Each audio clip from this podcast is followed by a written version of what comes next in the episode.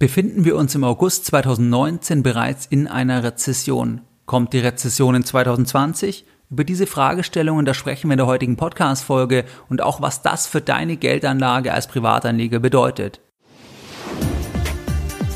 Herzlich willkommen bei Geldbildung, der wöchentliche Finanzpodcast zu Themen rund um Börse und Kapitalmarkt. Erst die Bildung über Geld ermöglicht die Bildung von Geld.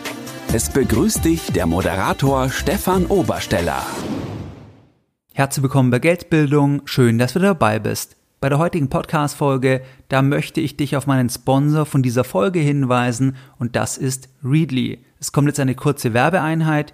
Readly, das ist eine App und mit dieser App, da kannst du dir mehr als 4000 Magazine durchlesen. Du kannst die Magazine unbegrenzt lesen. Du bekommst immer die aktuellen Ausgaben und das Ganze über die App von Readly. Bei der App von Readly, da sind Magazine aus den verschiedensten Bereichen dabei, das heißt aus dem Bereich Bildung und Wissen, Gesundheit und Finanzen, Luxus und Lifestyle, Sport und Outdoor, Jagen und Angeln und auch Wirtschaft und Finanzen und es gibt noch weitere Bereiche. Du kannst die Inhalte bequem herunterladen und dann das Ganze offline lesen, das heißt während einer Bahnfahrt, während einer Busfahrt oder auch im Flugzeug. Und ich kann jetzt zwei Magazine nennen, die ich selbst lese und die es auch bei Readly gibt. Und das ist einmal das Forbes Magazin, da gibt es auch eine deutschsprachige Ausgabe, das erscheint monatlich, da gibt es immer spannende Beiträge zum Thema Unternehmertum, Finanzen, Lifestyle und Wirtschaft. Und Forbes ist ja auch für viele Ranglisten bekannt. Das heißt, dieses Magazin gibt es bei Readly. Und das zweite Magazin, das ist Bilanz. Das erscheint ebenfalls monatlich und ist einer der größten Wirtschaftszeitungen Europas und auch dort gibt's regelmäßig sehr, sehr interessante Beiträge. Bei Readly ist es so, dass du einen Familienaccount machen kannst mit bis zu fünf Profilen und das Ganze ist jederzeit kündbar. Das heißt, du hast keine Verpflichtungen. Du hast jetzt die Möglichkeit, Readly für nur 99 Cent zu testen für zwei Monate und zwar unter readly.com com slash Geldbildung. Ich buchstabiere das Ganze nochmal R-E-A-D-L-Y. Das heißt, ich wiederhole mich readly.com slash Geldbildung. Dort kannst du das Ganze für nur 99 Cent testen für zwei Monate und du findest den Link auch in den Show Notes.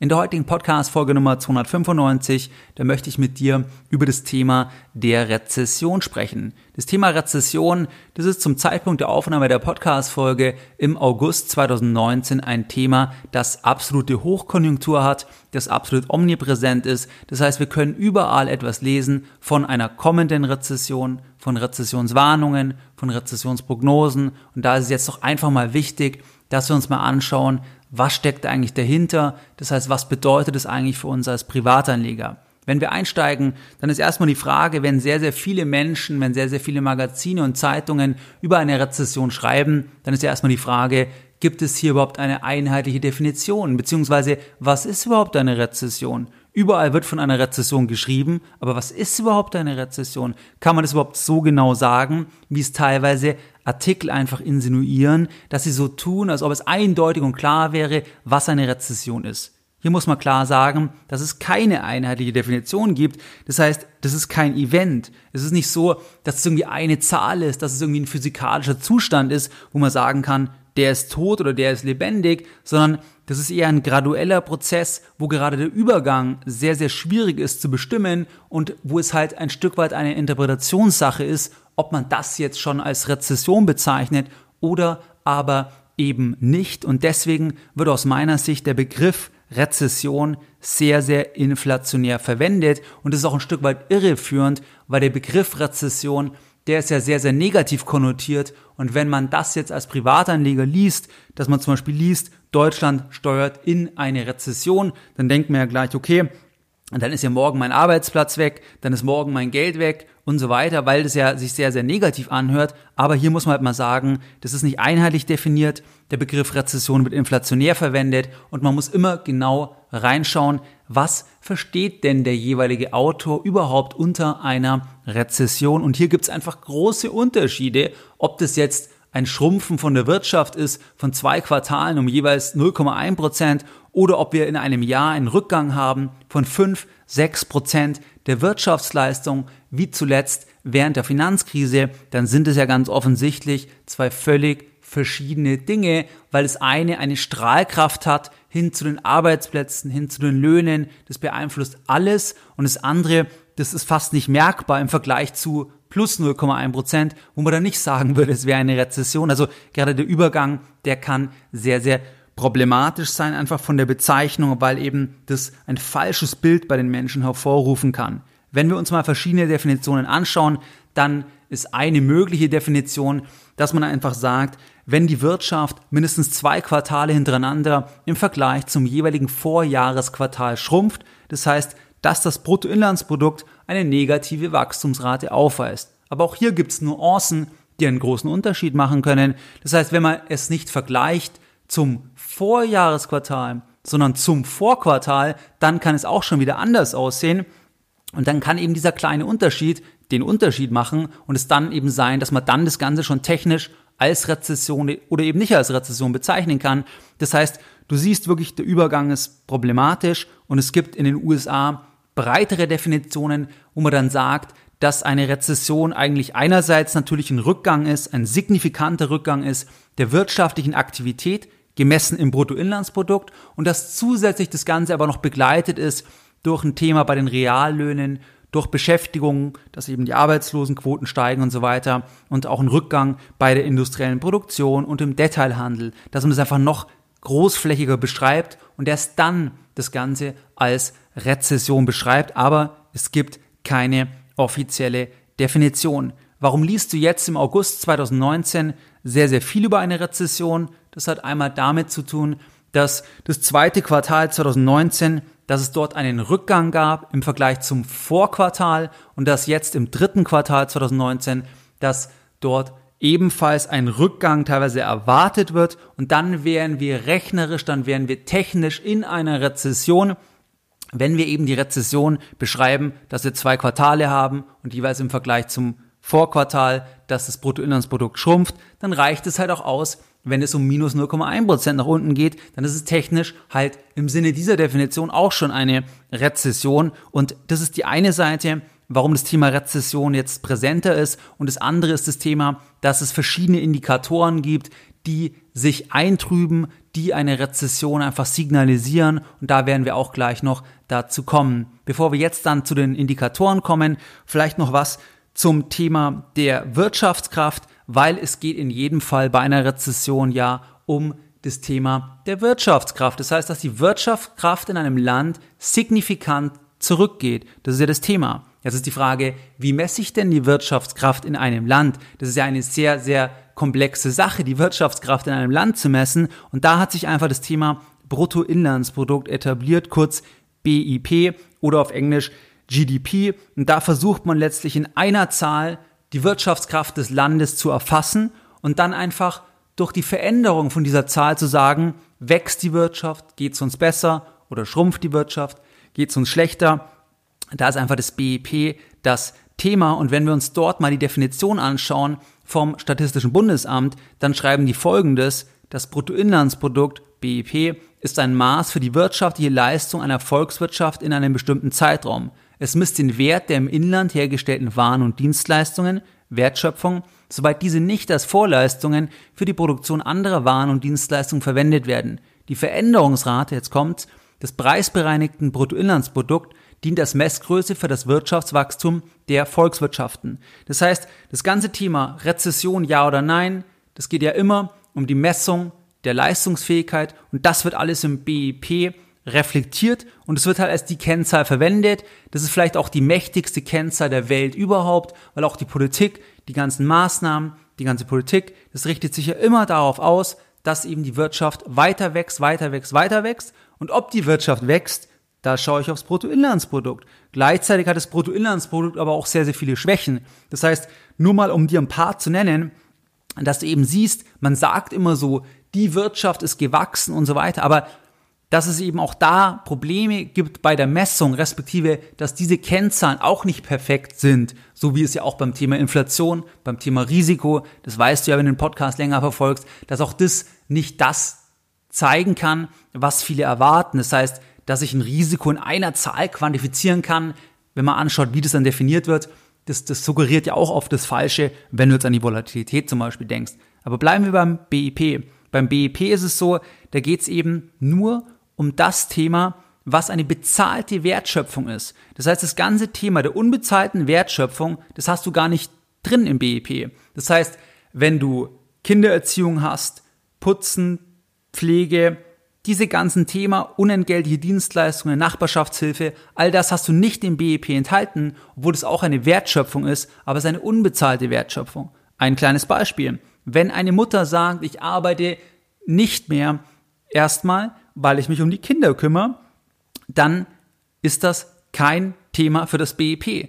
Wenn die gleiche Mutter aber sagt, ich gehe arbeiten, bezahle einen Babysitter, der ist auch angemeldet, dann ist das ein Thema fürs BIP. Beide Themen sind ja eigentlich gleich. Und das eine, wenn die Mutter daheim bleibt und sich ums Kind kümmert, dann ist es ja eine absolute Wertschöpfung, aber sie ist unbezahlt. Und weil sie unbezahlt ist, sieht man es im BIP nicht. Und das hast halt in ganz vielen Bereichen. Und deswegen erfasst das BIP auch nicht wirklich alles oder hat halt auch Schwächen, weil das fast nicht geht, das in einer Kennzahl zu erfassen, weil es eben letztlich so komplex ist. Dann hast du auch so Themen, wie wenn der Staat, wenn der unsinnige Ausgaben macht, wenn der Staat Geld verschwendet, dann erhöht das das BIP. Das heißt, wenn der Staat Bauprojekte hat und diese Bauprojekte wegen Versagen, wegen menschlichen Versagens immer länger dauern, immer teurer werden, da würde man sagen, das ist ein Versagen. Gleichzeitig ist es aber so, dass dieses Versagen das Bruttoinlandsprodukt erhöht und damit potenziell zum Wachstum beiträgt, weil der Staat ja immer noch mehr Kapital aufwenden muss, um ein Bauvorhaben zu Ende zu bringen. Und es zeigt halt auch, okay, dann schaue ich aufs Bruttoinlandsprodukt und sage, das ist ja immer mehr geworden. Und ein Teil ist vielleicht, weil der Staat eben versagt hat in Bereichen oder bei Bauprojekten zum Beispiel und dadurch mehr Geld aufgewendet hat, dadurch vielleicht auch die Staatsquote gestiegen ist, Staatsquote als Anteil vom Bruttoinlandsprodukt, also Staatsausgaben als Relation zum Bruttoinlandsprodukt und dann würde das halt einen Einfluss haben, obwohl es jetzt nicht unbedingt ein Ausdruck ist dafür, dass es dem Land wirklich besser geht, sondern eben eher ein Ausdruck ist, dass etwas nicht gelungen ist. Gleichzeitig hast du auch bei dem BIP das Thema, dass es halt ein Durchschnittswert ist. Das heißt, es sagt nichts über die Verteilung von Wohlstand aus. Es sagt auch nicht unbedingt etwas aus über die Lebensqualität, weil du so Themen wie Luftqualität, ähm, und so weiter, siehst du ja auch in dieser Kennzahl nicht. Also das nur ganz kurz am Rande, dass alle konzentrieren sich auf das BIP, das ist auch richtig, man braucht irgendeine Kennzahl, aber auch diese Kennzahl, die politisch so im Fokus ist, wo alle Parteien sich darauf konzentrieren, diese Kennzahl hat Schwächen, ein paar habe ich eben genannt, und diese Kennzahl ist auch dann entscheidend, ob wir eben von einer Rezession sprechen oder nicht. Wenn wir einen Schritt weitergehen, dann können wir uns mal die Frage stellen, wann war eigentlich die letzte große Rezession? Das heißt, wann ist eigentlich die Wirtschaft mal wirklich richtig zurückgegangen, gemessen innerhalb eigentlich jetzt von dieser Kennzahl halt vom BIP? Der letzte Zeitpunkt, das war das Jahr 2009. Das heißt, das war die Finanzkrise.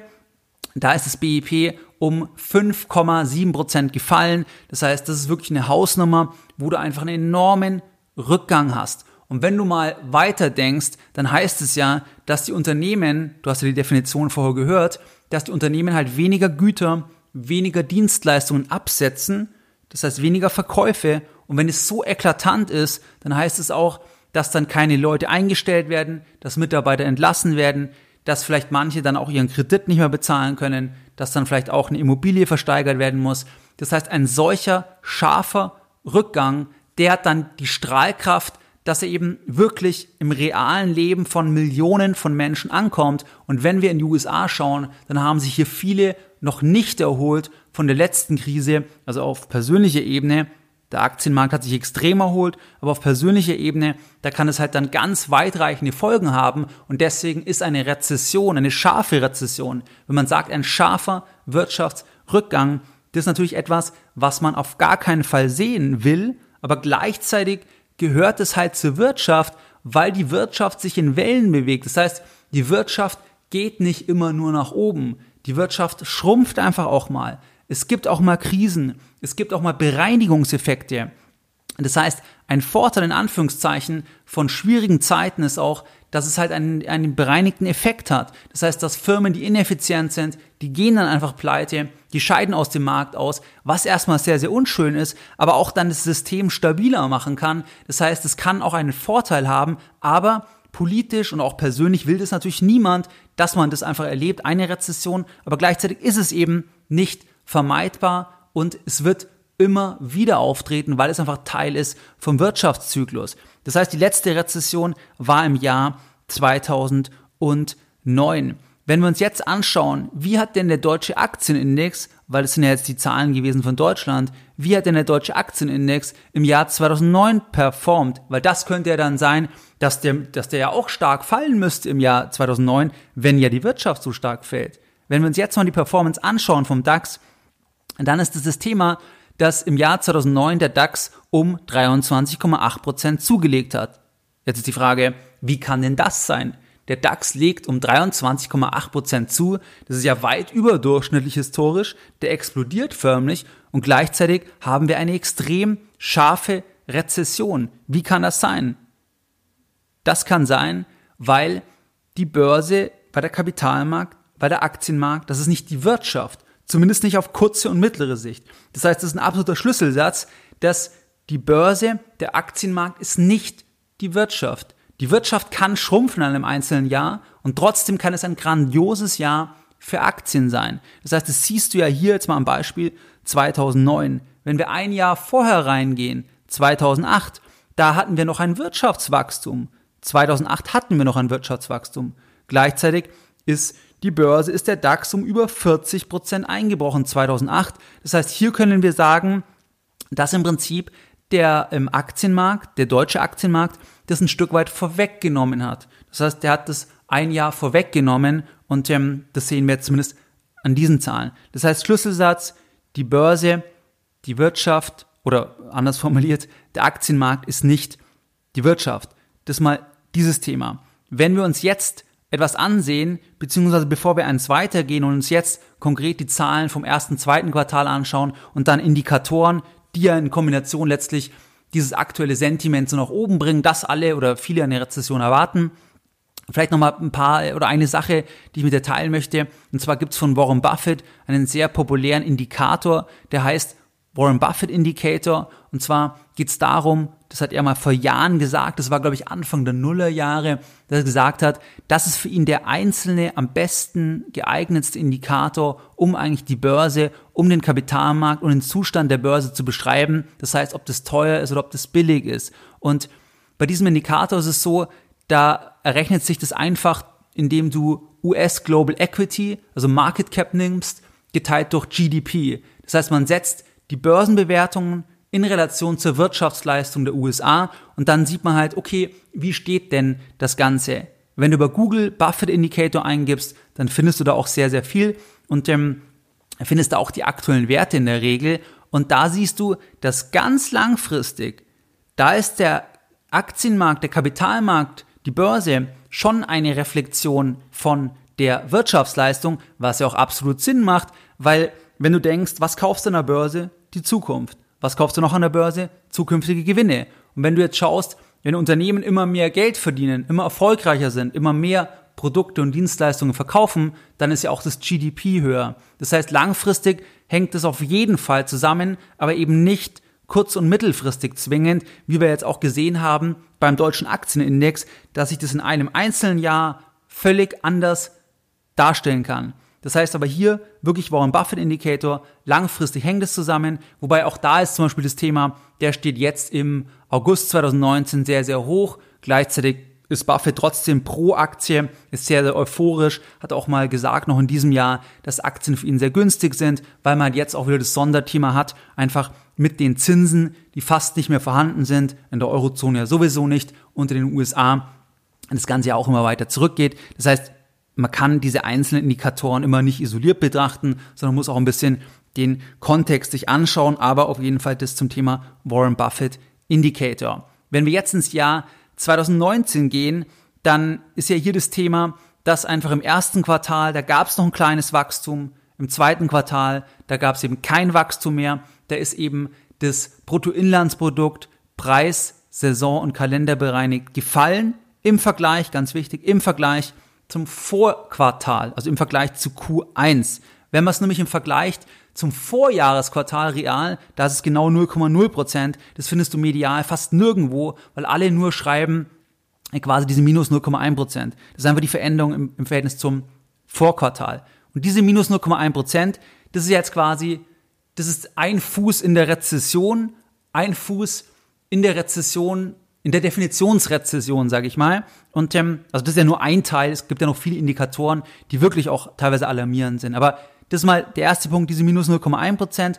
Und wenn jetzt Q3 eben auch wieder negativ ist, dann könnte man halt sagen, okay, technisch sind wir jetzt in einer Rezession. Und die, die halt sagen, ähm, sie sind nicht sicher, dass Q3 negativ wird, dann sagen die halt, okay, wir sind jetzt schon in einer Rezession. Also du siehst halt, das ist genau dann dieser Übergang, weil minus 0,1 Prozent, das macht jetzt in der realen Wirtschaft noch nicht so viel aus im Vergleich eben, wenn du jetzt irgendwie mal, mal wirklich eine scharfe Rezession hast von 4, 5, 6 Prozent, wie zuletzt im Jahr der Finanzkrise letzten Endes. Und ähm, Deswegen wieder das Thema Rezession ist nicht gleich Rezession.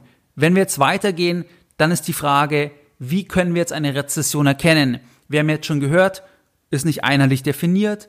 Rezession heißt nicht, dass die Börse zwingend schlecht läuft in dem Jahr. Ganz langfristig hängt es zusammen. Würde die Weltwirtschaft nie wieder wachsen, würde das weltweite GDP immer weiter fallen, dann würden auch die Aktienpreise langfristig nicht fallen, weil das ja dann zusammenhängt auf lange Sicht. Aber kurzfristig kann sich völlig anders darstellen. Wenn wir uns jetzt überlegen, wie kann man eine Rezession erkennen? Weil es kann ja auch interessant sein, weil wenn man eine scharfe Rezession hat, dann ist es natürlich schon so, dass um die Rezession herum auch irgendwo die Preise mal fallen werden. Man kann es nicht aufs Jahr timen, aber irgendwo um die Rezession herum, vielleicht vorher, wenn es vorweggenommen wird. Und was auch wichtig ist für uns als Anleger, das kann ja auch sein, dass dann die Auftragslage schlechter wird, dass wir den Arbeitsplatz verlieren, dass die Gefahr steigt. Auch das kann eine Relevanz wieder haben für die eigene Anlagestrategie. Das heißt, es kann durchaus Sinn machen, sich Indikatoren anzuschauen, ob wir vor einer Rezession stehen. Und da geht es eben nicht nur unbedingt um das Thema Anlageerfolg, sondern auch um das eigene Humankapital so gesehen, eben Arbeitsplatzsicherheit und so weiter. Es gibt jetzt hier verschiedene Indikatoren. Hier muss man sagen, es gibt sehr viele Indikatoren, aber ein sehr viel beachteter Indikator das ist die Zinsstrukturkurve. Und zwar, wenn die sich invertiert. Das heißt, wenn wir eine inverse Zinsstrukturkurve beobachten können, dann ist das einfach ein Warnsignal. Und das ist aktuell in den USA der Fall. Und was ist damit gemeint? Damit ist gemeint, dass die Zinsen am kurzen Ende über den Zinsen am langen Ende liegen. Das heißt, wenn wir heute, jetzt Mitte August 2019, wenn wir uns die Zinsen in den USA ansehen, dann sind die im kurzen Bereich zum Beispiel auf einmonatige T-Bills, da liegen wir bei zwei Prozent, immer auf Jahresbasis gerechnet, dann ähm, bei zweimonatigen knapp unter zwei Prozent, bei dreimonatigen 1,87 Prozent und dann sehen wir diese, diese fallende diese fallende Rate, die sehen wir wirklich immer weiter. Und wir sehen dann, dass die Zehnjährigen lediglich 1,55 Prozent bringen. Das heißt,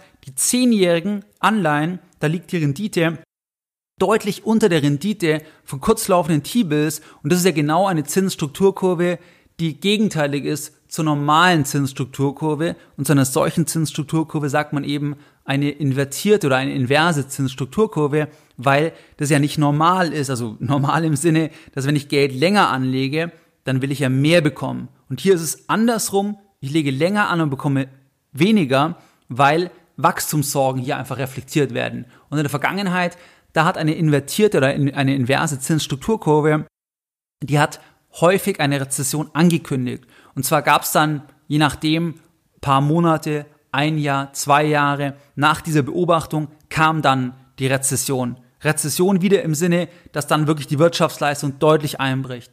Deswegen schauen da ganz viele Anleger drauf auf dieses Thema, aber auch das ist keine Garantie. Nur weil es regelmäßig auch in der Vergangenheit der Fall war, gibt es da keine Garantie, dass es auch in der Zukunft wieder der Fall ist. Das muss man einfach immer bei allen Indikatoren dazu sagen, dass es da nie den einen Indikator gibt, der das 100%ig ankündigt. Aber das war in der Vergangenheit, das ist definitiv so, regelmäßig eben schon ein verlässlicher Indikator. Wenn wir weitergehen, dann gibt es weitere Themen, weitere Indikatoren, so etwas wie IFO-Geschäftsklimaindex, wenn das sich massiv eintrübt, Gewinnwarnungen, Einkaufsmanager-Index. Das heißt, wenn die Stimmung bei den Einkäufern, wenn die immer weiter äh, runtergeht, dann ist es auch, ja, natürlich negativ, weil es ja auch ein Vorläufer dann, dann letzten Endes ist. Es gibt noch viele, viele weitere Indikatoren. Das ist einfach mal Beispiele, Und da sieht man halt schon, dass sich das Ganze zuspitzt, dass es eben wirklich momentan schwierig ist. Aber wie gesagt, das ist keine Garantie. Es gibt keinen Indikator, wo dir das hundertprozentig sicher vorhersagen kann, weil die Wirtschaft einfach viel zu komplex ist. Es gibt viel zu viele Faktoren und das musst du einfach wissen, vor allem dann, wenn eben Leute sagen, das ist jetzt so, deswegen wird das passieren. Das hast du auch bei anderen Sachen. Erinner dich an das Schiller KGV. Wenn jetzt Leute sagen, ich habe ja auch mal eine Podcast-Folge drüber gemacht, das Schiller KGV liegt jetzt über dem historischen Durchschnitt, weit darüber und jetzt kommt sicher der Crash, weil es öfters so war. Das kann man so nicht sagen. Weil selbst wenn es ein paar Mal so war, das ist keine Garantie, dass sich das genauso wiederholt, weil einfach die Rahmenbedingungen doch immer ein Stück weit anders sind. Denke nur an die nominalen Zinsen heute, die einfach anders sind, ähm, nämlich inexistent in der Eurozone. Das heißt, niemals kann es einen Indikator geben, der das hundertprozentig verlässlich quasi vorhersagt. Wenn wir weitergehen oder ich möchte gleich einige Punkte mit dir besprechen zum Thema Rezession, dann möchte ich jetzt erstmal ein Zitat mit dir teilen, was von Charlie Munger ist. Charlie Munger ist 95 Jahre jetzt in 2019, das ist ja der Partner von Warren Buffett zusammen Berkshire Hathaway. Er ist auch Milliardär und der hat nach der Hauptversammlung in einem Interview Folgendes gesagt. Also er wurde befragt zur Situation von der US-Wirtschaft und da hat er Folgendes gesagt. Zitat Anfang. Well, obviously they're booming, but you know, the economy sometimes booms and sometimes it doesn't, and you have to live your life through both episodes. And our idea is we just keep swimming. And sometimes the tide is with us and sometimes against, but we keep swimming either way. Zitat Ende, Charlie Manga.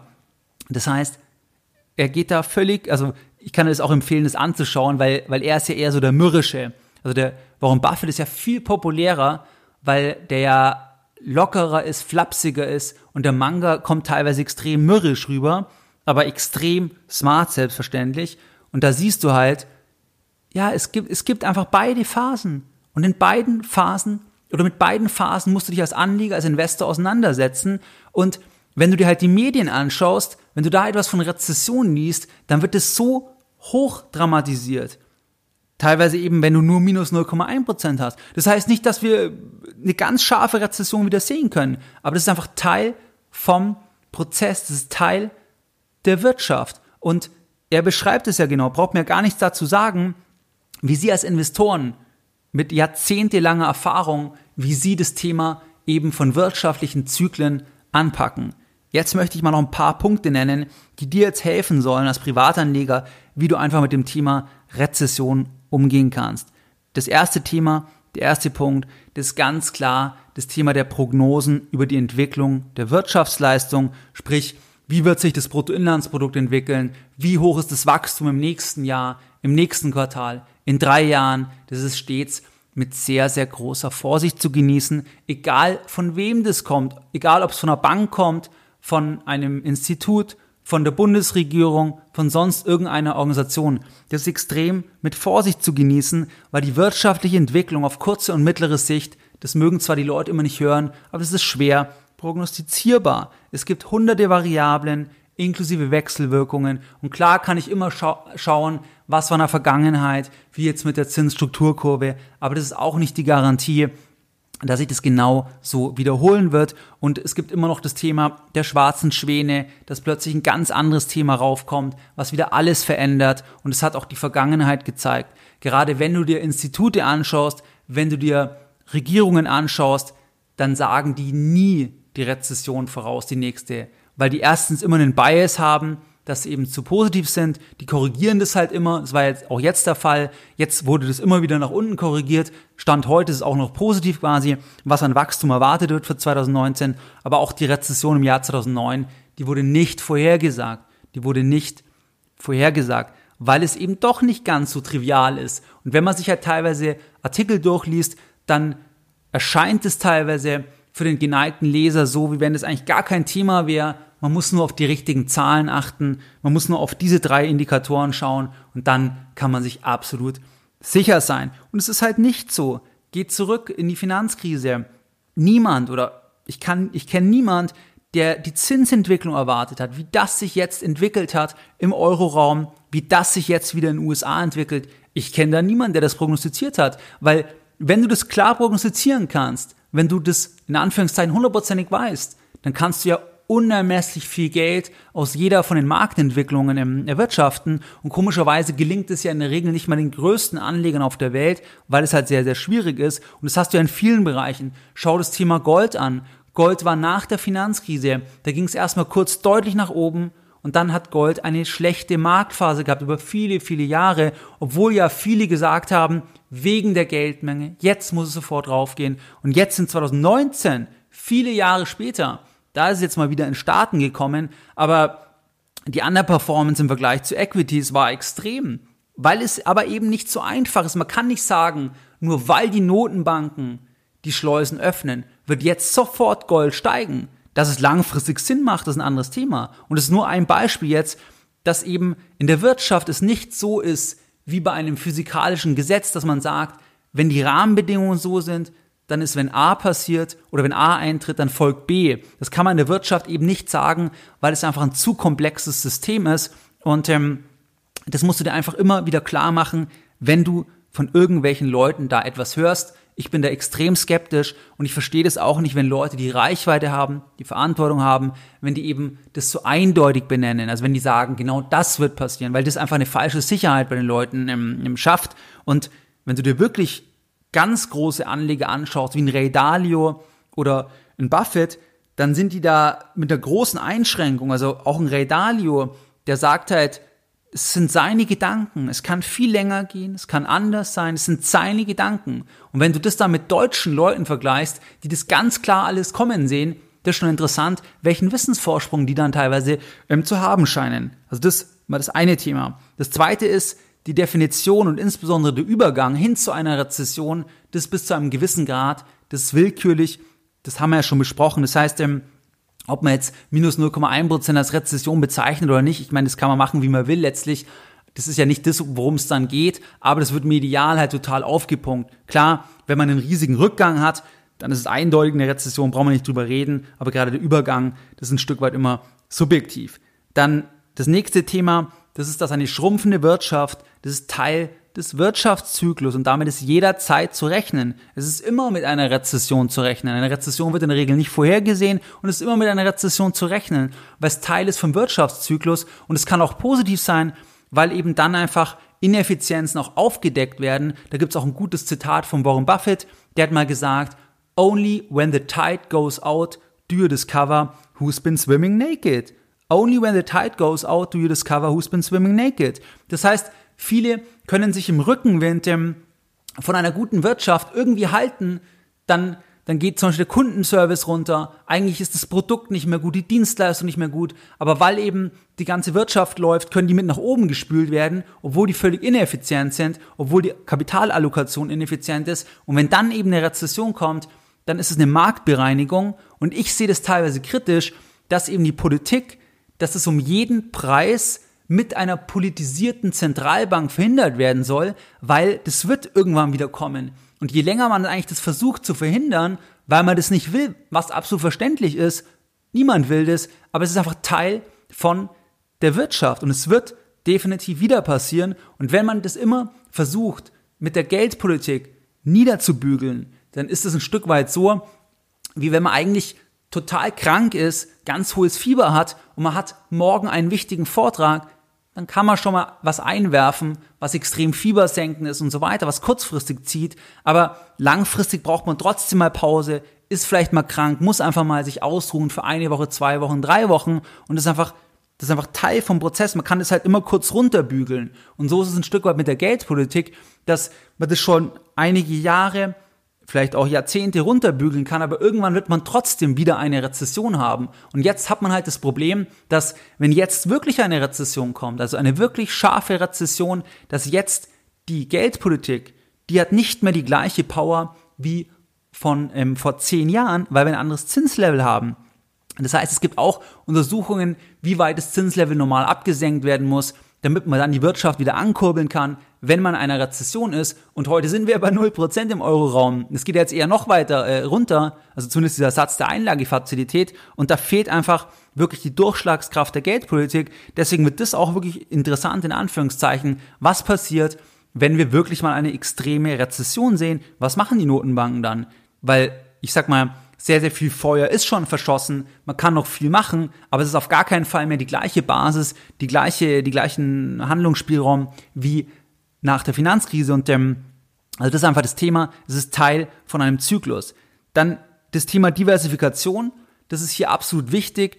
Das heißt, oder beziehungsweise vor der Diversifikation vielleicht noch ein Punkt, bei einer langfristigen Anlagestrategie, da würde ich konjunkturelle Prognosen über die kurz- und mittelfristige Entwicklung, die würde ich nicht übergewichten, das würde ich nicht zu wichtig nehmen, das würde ich nicht zu hoch hängen. Natürlich kann man sich das anschauen und ähm, man kann dann sagen, in Bezug auf den Zeitpunkt, wann man kauft, dass man das versucht, irgendwie ein bisschen zu steuern, also so ein, so ein ähm, Timing beim Kaufen oder dass man sagt, wie hoch ist die Cashquote oder dass man sagt, in Bezug auf die Allokation. Aber ich würde nicht, wenn man eigentlich für 15, 20 Jahre das Kapital anlegen kann, dass man dann sagt, ich gehe jetzt raus und warte an der Seitenlinie. Das macht ja eigentlich auch kein Großanleger, der langfristig investiert ist. Das macht auch kein Family Office. Wenn das Kapital nicht benötigt wird, dann kann man vielleicht die Allokation, wenn man das glaubt, wenn es die eigene Makroeinschätzung ist, ein bisschen anpassen. Aber man bleibt trotzdem beim Produktivvermögen investiert, weil das nicht timbar ist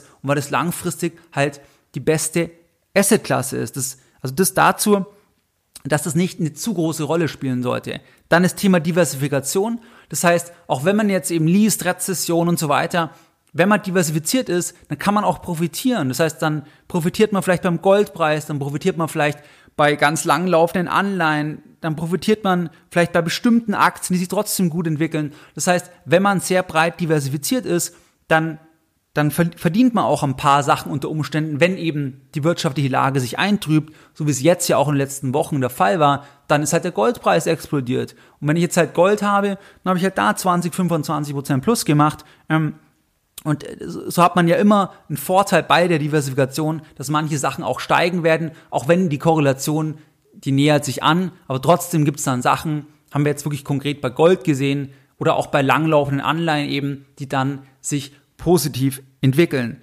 Dann ist das Thema, dass es auf jeden Fall Sinn macht, wenn du sagst, ich sehe auch das Thema Rezession und es gibt ja hier sehr, sehr viele Faktoren, dass man halt sagt, okay, was ganz, ganz wichtig ist, ist aber eigentlich unabhängig von der Rezession, dass du halt sagst, ähm, dass du einfach ausreichend Cash hast. Das heißt, dass du mal mindestens das Sechsfache deiner monatlichen Ausgaben auf der Seite hast. Besser vielleicht das Zwölffache. Wenn du selbstständig bist, vielleicht sogar das 24-fache. Dass du eigentlich zwei Jahre lang alles bezahlen kannst, wenn du selbstständig bist, ohne irgendwelche Einnahmen. Dann kannst du auch bei einer Rezession viel gelassener sein, weil selbst wenn dann das Ganze mal einbricht, wenn deine Auftragslage sich dramatisch verschlechtert, dann weißt du, ich habe so viel Zeit, dass ich mir erstens was anderes überlegen kann, neue Ideen irgendwo einsetzen kann und zweitens, eine Rezession ist in der Regel nicht etwas über Jahre, sondern es ist ein überschaubares Zeitfenster und dann geht's auch wieder nach oben, zumindest war es in der Vergangenheit so. Und das kannst du dann einfach mit deinem eigenen Geld, mit dem Cash halt überbrücken. Das heißt, das ist schon ein Thema. Das eigene Humankapital, dass wenn man eben glaubt, hey, ich sehe viele Entlastungen bei anderen Unternehmen der gleichen Branche. Klar, dann würde ich sagen, ich stelle mich so auf, dass ich eben nicht völlig auf dem falschen Fuß erwischt werde. Und da ist halt Cash dann wieder King, weil ich erstmal alles selbst bezahlen kann. Also das dazu. Dann auch wenn du irgendwas liest, als weiterer Punkt ähm, zum Thema Rezession, dass Leute sagen, jetzt ist der falsche Zeitpunkt für Aktien, jetzt sollte man gar keine Aktien haben, schau dir einfach nochmal das Thema Großanleger an. Hör dir nochmal das Thema an, was wir hier besprochen haben, sei es jetzt vom Harvard Stiftungsfonds, Yale Stiftungsfonds, Family Offices von extrem reichen Familien, die hunderte Millionen haben pro Familie. Hör dir die Themen nochmal an. Du wirst feststellen, dann kannst du auch auf die Webseiten gehen, schauen, was gibt's an aktuellen Informationen, wenn die Folgen älter sind. Du wirst feststellen, dass diese Anleger, die bleiben investiert. Die verkaufen nicht die Aktien, weil sie etwas von Rezession lesen. Warum? Weil man es erstens eben nicht timen kann weil zweitens letzten Endes der ähm, Kapitalmarkt, der Aktienmarkt nicht die Wirtschaft ist und ähm, man ja Dividenden bekommt, das langfristig trotzdem ein sehr, sehr sinnvolles Investment ist, auch wenn es eben die Phase der Rezession gibt, was Teil vom ganz normalen Wirtschaftszyklus ist. Das heißt wirklich, mein Appell für dich, wenn du total verunsichert bist, schau dir das einfach nochmal an oder schau dir zum Beispiel an, was macht Berkshire Hathaway, da wirst du halt sehen, die kaufen trotzdem noch. Die kaufen noch, die sind investiert und auch so Leute wie Ray Dalio sind investiert, die sind vielleicht teilweise vorsichtiger, die sagen vielleicht, sie finden momentan nichts was Interessantes, sie haben viel Cash, aber sie kaufen bis zum gewissen Grad und ähm, sie bleiben vor allem auch investiert. Und das ist eben ein kompletter Unterschied zum Privatanleger, wo ich auf Basis von den Zuschriften sehe, dass Leute dann sagen, jetzt verkaufen sie alles, sie warten quasi, bis die Rezession weg ist und, und dann wieder ähm, die Wirtschaft wächst. Aber hier ist ja eh das Thema, die Börse greift das ja eh vorweg. Also wenn, wenn du das dann in den Zahlen siehst, dann ist das ja eh schon alles eingepreist. Also wenn man jetzt sagen würde, man wartet jetzt quasi, jetzt denkt man irgendwie, dass es ein paar Quartale schwierig wird und dann dreht sie es vielleicht aus irgendeinem Grund wieder. Also das, das ist halt ein Thema, wo, ähm, wo, wo man ja einfach im Hinterkopf behalten muss, dass es nicht so einfach ist. Und ähm, das Wichtigste ist halt, dass du eben die Zeit hast. Also wenn du jetzt nur kurzfristig irgendwas anlegen kannst, dann ist es viel relevanter, weil dann musst du halt vom Timing her richtig liegen und das ist halt dann wesentlich spekulativer. Wenn du aber sagst, du hast ganz andere Zeithorizonte, dann kannst du wirklich eher wie dein eigener Staatsfonds anlegen, wie dein eigener Stiftungsfonds, wo du dich eben nicht von den Störgeräuschen, auch in Bezug auf die Rezession, ähm, beim Finanzkapital total aus der Bahn werfen lassen solltest. Das heißt nicht, dass du alles ignorieren solltest. Ich finde persönlich wirklich das Thema Humankapital der wichtiger bei einer Rezession. Was ist, wenn du den Arbeitsplatz verlierst? Das heißt, dass du einfach in der Lage bist, quasi neue Möglichkeiten wahrzunehmen, dass du deine eigene Konjunktur dir ein Stück weit machen kannst, was natürlich nicht immer geht, aber einfach, dass du das eher anschaust, zum Beispiel eben über eine höhere Cashquote. Was waren jetzt die Lessons learned in der heutigen Podcast-Folge Nummer 295? Deine Lessons learned in der heutigen Podcast-Folge. In der heutigen Podcast-Folge, da haben wir über das Thema der Rezession gesprochen. Im August 2019, da ist das Thema Rezession omnipräsent und die Rezession per se ist nicht einheitlich definiert. Häufig wird es so definiert, dass es einfach das Thema ist, dass die Wirtschaft mehrere Quartale in Folge schrumpft und dass man dann zumindest technisch sagen kann, das ist eine Rezession. Faktisch oder tatsächlich kann es aber völlig unterschiedlich aussehen, weil es natürlich ein Riesenunterschied ist, ob die Wirtschaft jetzt um minus 0,2 Prozent zwei, drei Quartale schrumpft oder um minus 5 Prozent und wir wirklich eine richtig scharfe Rezession sehen. Das ist das eine Thema. Dann hatten wir uns ja angesehen, dass die letzte Rezession war im Jahr 2009. Da ging es um fast 6% nach unten bei der Wirtschaftsleistung. Und wir haben uns aber auch angesehen, dass der DAX in diesem Jahr, in 2009, sehr, sehr gut performt hat. Das heißt, der hat ein Jahr vorher eigentlich das Ganze verloren oder vorweggenommen. Dann haben wir uns auch einige Punkte angesehen, einige Indikatoren, wie man eben auch quasi sich das anschauen kann, ob eine Rezession kommen könnte. Das ist so etwas wie die inverse Zinsstrukturkurve. Dann ist es so etwas wie Gewinnwarnungen, IFO Geschäftsklimaindex, Einkaufsmanagerindex und so weiter. Aber ganz wichtig, es gibt nicht die eine Kennzahl, die das absolut verlässlich vorhersagt. Dann habe ich einige Punkte mit dir geteilt. Das heißt, man kann eben die Wirtschaftsleistung aufs nächste Jahr, aufs nächste Quartal nur sehr schwer prognostizieren, weil es so viele Variablen gibt. Dann ist das Thema der Rezession immer auch eine Frage der Definition. Dann ist es auch einfach Teil vom Wirtschaftszyklus. Es ist Teil vom Konjunkturzyklus, dass auch die Wirtschaft mal schrumpft. Politik möchte das halt nicht. Das heißt, es wird versucht, immer auszubügeln, wird man langfristig aber nicht können. Das heißt, irgendwann werden wir wieder eine Rezession, eine klare, eine scharfe Rezession sehen, auch wenn es natürlich niemand haben möchte. Bei der eigenen Anlagestrategie, da sollte eigentlich das Thema eine untergeordnete Rolle spielen, wenn man eben noch langfristig Zeit hat. Wenn man irgendwie nur noch ein halbes Jahr Zeit hat oder ein Jahr oder zwei Jahre, dann ist es ein völlig anderes Thema. Aber wer langfristig investieren kann, der kann es vielleicht über die Asset Allocation, über die Cashquote regeln, aber der sollte nicht seine ganze Strategie über den Haufen werfen, nur wenn er etwas über eine Rezession liest. Das Thema Diversifikation ist wichtig und auch das Thema, dass man sich immer wieder anschauen kann, was machen Großanleger in einer Rezession oder wenn es Rezessionswarnungen gibt. Auch das kann helfen, an der eigenen Strategie festzuhalten. Wie du es gewohnt bist, dann möchte ich auch die heutige Podcast-Folge wieder mit einem Zitat beenden und heute ein Zitat von Geldbildung. Die erfolgreichsten Unternehmer sind fast immer auch Optimisten, weil Optimismus die Basis dafür ist, dass Anstrengungen, Mühen und Risiken in der Gegenwart als lohnenswert erachtet werden. Mehr Informationen zu Themen rund um Börse und Kapitalmarkt findest du unter www.geldbildung.de. Und immer daran denken, Bildung hat die beste Rendite.